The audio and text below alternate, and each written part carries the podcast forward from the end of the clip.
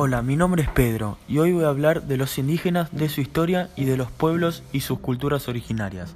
Para arrancar, quiero decir que los indígenas de América eh, son los pobladores originarios de dicho continente y sus descendientes que mantienen su cultura o se reconocen como tales.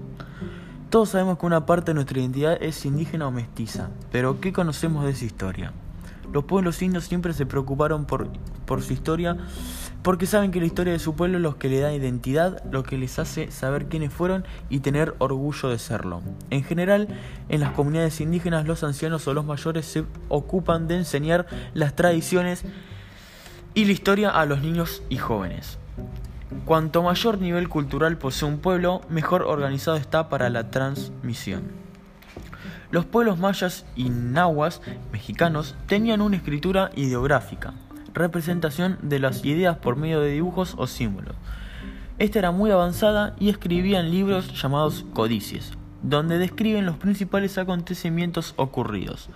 La enseñanza de la escritura, de la historia y de las ciencias se hacía en, en escuelas. Los incas también le daban importancia a la enseñanza de la historia, pero al no tener escritura debían confiarse confiarse más en la memoria. Como esta podía fallar, existían los quipus, sistema de cuerdas anudadas que servían como registro contable, en los que probablemente se registraban las fechas en que ocurrían los acontecimientos. Cuando empezó la conquista española, la cultura de estos pueblos se fue distorsionando. Algunos indígenas tuvieron la suerte de poder aprender a escribir con el alfabeto latino, eh, y lo usaron para transcribir cantos y relatos en sus idiomas originales, como el náhuatl mexicano, el quiché maya o en Perú, en castellano, mezclado con quechua. En el momento de la conquista no se tuvo en cuenta la historia indígena y se despreció y, y se destruyó.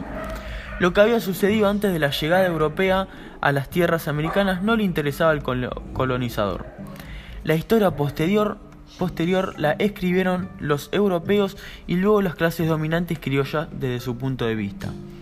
En las comunidades aborígenes la historia se sigue manteniendo por tradición oral eh, de abuelos a nietos.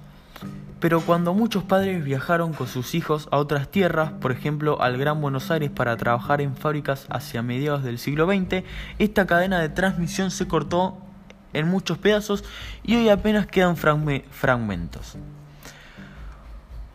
Hoy en día las comunidades indígenas en América no controlan el poder estatal. Su pensamiento y su cultura no son tenidos en cuenta como válidos por las políticas gubernamentales, ni generalmente tampoco por los científicos latinoamericanos. Los indios que se aculturaron y viven aceptando el modo de vida de las actuales naciones americanas no se llaman a sí mismos indios, sino que pueden ser campesinos, obreros, o trabajadores, sin hacer diferencias con los demás habitantes del estado donde viven.